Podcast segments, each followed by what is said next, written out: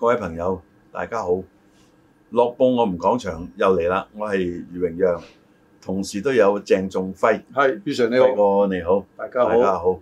咁啊，輝哥談論粵劇嘅嘢咧，即係大家都聽過好多集㗎啦。啊，咁我認為都好好聽嘅，我聽翻轉頭啊，即係我都覺得好聽。啊，咁啊，今集我哋想講講咧，喺粵劇嘅戲班咧，即係以前就對於男女方面就比較嚴謹嘅，即係一個戲班之中咧，就唔可以同時有男女啊。嗯，咁後來咧都等於係爭取到呢個就喺誒上世紀啊三十年代，即係日本仔侵略我哋之前，之前啊就開始有男女同一個戲班嘅嚇。咁、呢個呢，就喺香港係咁啦，喺廣州都係咁啦，喺澳門就冇乜特別嘅，澳門就禁忌呢就比較少啲嘅，因為呢，即係誒英政府呢對一啲嘢係比較執着，而且佢執行嘅時候呢亦都嚴謹。喺香港呢，就係誒佢並非一個法律，係一個制度啊。喺廣州呢，亦都受到傳統嘅影響啊。嗯咁其 實咧喺京劇都有啲差不多類似，不過今日集中我同阿輝哥就講粵劇方面嘅啦。啊，其實做咗呢一個節目之後，尤其是喺嗰個粵曲環節、粵劇環節咧，同阿余 Sir 合作咧，即係其實咧，余 Sir 啟發我好多嘅，即係 好因多為時我問啊嘛，你係答啊。好多時啊咧，阿阿阿余 Sir 咧會即係會俾一啲嘅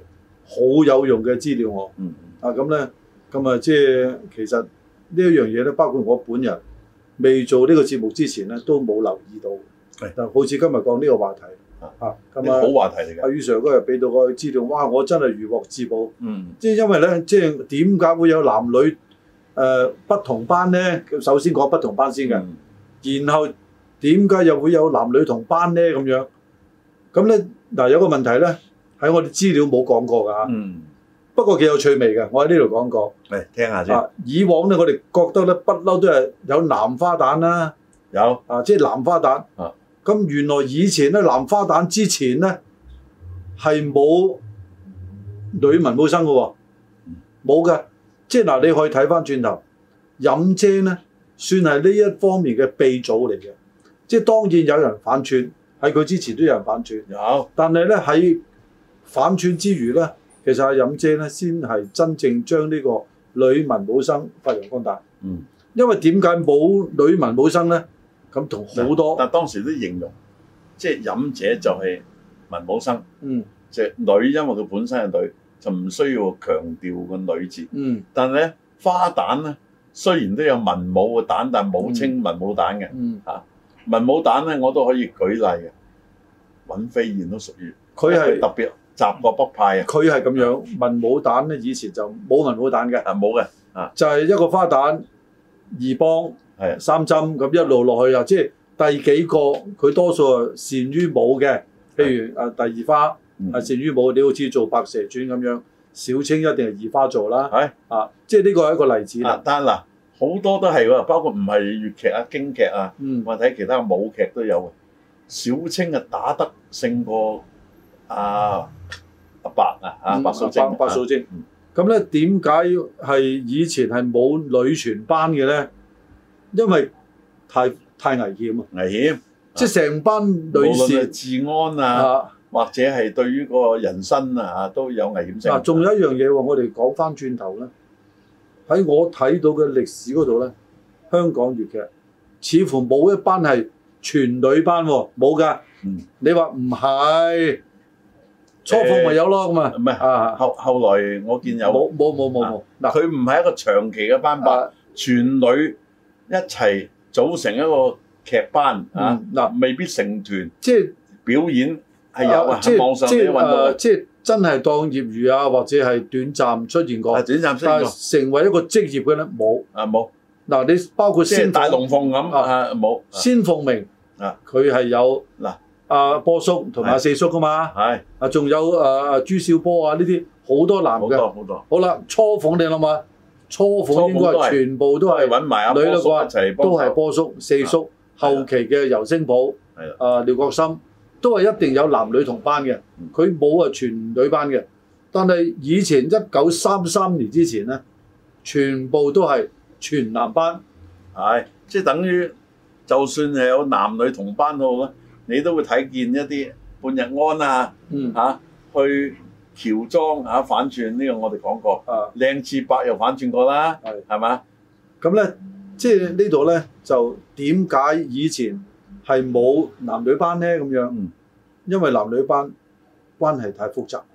因為即係唔係話一定佢哋嘅私德有問題，但係你諗下一個女士，如果同埋成班男人穿州過省，一年都唔翻次屋企嘅，人哋點睇佢咧？其實係啊冇真問係題嘅啊，不過當時就當係時有係有啊問題，問題。後來咪冇問題咯。係嘛嗱，當時非常有問題嘅嚇。咁淨係你全女班咧，又驚你個安全成問題啦。嗯。啊，男女班咧驚道德有問題啦嗯。咁、所以咧就係喺一九三三年之前，政府規定啊，英政府規定啊，啊喺廣東政府有冇規定我就唔知啊，嗯係唔俾啊，直情係明文規定係唔俾男女同班嘅，係唔俾啊。輝哥仲有我講得仲嚴啲，啊唔止同班，同台都唔得。啊嗱，你當大家唔係同班啦，誒一齊夾一個戲，到時先出現啦，喺個台都唔得啊！係啊，咁所以咧，即係大家話誒點解誒會冇嘅咁，就係因為呢個原因啦。嗯。咁啊，到到最後啦，一九三三年，我講最後唔係二零二一年啦，到到一九三三年佢開禁，點解會開禁咧？呢個都要爭取嘅。啊，嗯其其實咧，呢、個開禁咧係有兩個原因嘅。嗯，兩個原因。第一個原因咧，就係、話當時英國已經睇得到，喂，男女要平等嘅喎、雖然話當時就算喺西方社會，女權都冇而家咁平等啊嗯，咁都啊係咁咧。有但啲高我男嘅英女王英女王 啊嘛，咁但係因為佢咁嘅情況咧，佢話：，誒、如果咁樣咧，唔俾啲女性入戲班咧，似乎扼殺咗一啲有才華嘅女性喺戲班嘅發展。咁事實係啊，你睇翻，就算係飲者，冇咗白雪仙㗎啦，咪㗎冇咗白雪仙或者啊。啊，好啦，咁第二個咧，原來經濟關係嘅，因為當時嘅全男班咧好重皮，係啊不嬲都係男男人咧係重片。啊嗱，我舉個實例啊，輝哥，新馬師曾咧，佢就拍過好多位紅伶。啊花旦啊包括有一啲咧個花旦咧，當時最初唔係咁出名嘅，即係淨係錄唱片嘅，亦都有，譬如崔妙芝啊、嗯鄭國寶啊、嗯鍾麗蓉，就因為咧當時我聽聞嘅酬勞係平好多嘅，嗯呢啲係我父輩嘅時候佢哋講嘅嗯啊，因為咧當時咧如果全男班咧，即係太重皮啦，大家支撐唔到係啊，成因本為高，因為當時嗰個經濟都唔係咁好啦，係嘛？咁所以變咗咧就全男班捱捱下難捱啦，咁咪變咗咧誒又啱啱先咧呢個貝路啊，呢、個總督叫貝啊路。嗯，香港嘅一九三集，唔係露背就係、背路啊貝露啊露背就係秦小麗啦。啊，陳小妮都好性感嘅女係星啊當時啊，咁樣咧就喺當時咧就係、將呢個禁咧就開咗啦。嗯，咁啊禁開咗之後咧，但係都唔係咁方便嘅喎、喂，有譬如一個女生咁啊，突然之間入咗呢班男生，好多流言蜚語噶嘛。嗯所以第一個第一個啊，呢、個就好值得係講講啊。第一個女性喺戲班出現嘅花旦咧，因為佢同阿薛覺先嘅關係非常密切。嗯啊，呢、個就係佢嘅阿太太唐雪係卿。係佢當時就好火滾，認為咁樣係男女唔可以同班係唔啱嘅。啊，因為佢同唔同班佢哋兩個一齊㗎啦，係 因為佢哋係夫妻關係啊嘛。係直情其他嘅都可以同班，而係係認為係冇嘢嘅，亦都唔應該做啲唔好嘅嘢咁啊。咁，所以咧呢、呢個男女同班咧喺一九三三年十月廿六日，我講係公歷，所以咧人人哋即係好多時都話唔係呢個男女同班咧，應該喺一九三三年九月份嘅，冇錯，呢、個係農曆啊，所以九月十月都啱嘅。咁所以到到後期咧，先會湧現咗誒、呃上海妹啊嗯呢一班係係嘅呢一班嘅女藝人啊啊。啊啊！嗱，咁啊，薛覺先咧，佢當時有國先星劇團啦，嗯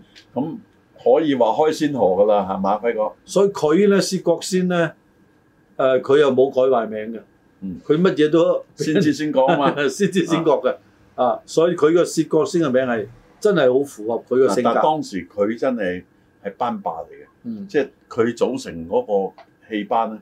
有好多紅伶嘅喎，嗯，啊新馬師曾啊、麥炳榮啊，以至林家聲啊，好強嘅喎，誒啊林家聲就即好後期係叫做叫做娃娃生，係，好後期㗎啦但係都係入郭先生劇團嘅，所以咧，即係呢個男女同班一直到到現在陳錦堂都係，陳錦堂都係。其實誒、呃正所謂，如果你未喺誒郭先生出現過咧，你都唔使點扎嘅啦，即係冇得扎你嘅。誒、你你都冇得扎就因為咁啊，我咁你後生好我我我多我，細個得你後啫，生好多未，出世嗰陣係時。啊所以咧，即係一九三三年咧，喺我哋粵劇圈裏邊咧，係值得紀念嘅一年，就係、話由一九三三年十月二十六日開始先有正式嘅男女同班。我又似乎未點聽聞啊，或者有嚇有大家講俾我聽，喺網上有人去討論呢個男女同班，嗯即係我諗我同阿輝哥，即係就算你話有都唔多嘅嗯嚇、啊以最新都係應該我哋啦，嗯係嘛？如果大家認為我哋講得啱嘅，即係希望支持我哋啦。嗯認為我哋講得有問題嘅，就唔係話鏟我哋就算數啊啊，即係希望指正我哋，啊，令指正到我哋。啊既然我哋都係有心人咧，希望我哋做好佢。嗱，我我哋啊講咧，即係我哋嘅資料來源咧，係咪絕對正確咧？我哋真係唔夠膽講。嗱，有啲咧就我哋上網睇多少啊，但係有啲咧，我以往同阿輝哥講過，包括話阿新馬師曾反串做白素貞嗯喺清平戲院出現，清平戲院咁啊呢個我絕對係聽我細個時候我阿爸講啊嘅，我又有聽誒六川電台嘅直播嘅嗱，當時我新係聽正聞冇啊，我後尾特登上網揾我都揾唔到啊，嗱呢場戲咧，就值得講啦。我就親耳聽過嘅嚇。啊因為呢場戲咧，佢點樣咧？喺個誒、呃介紹嗰度啦，係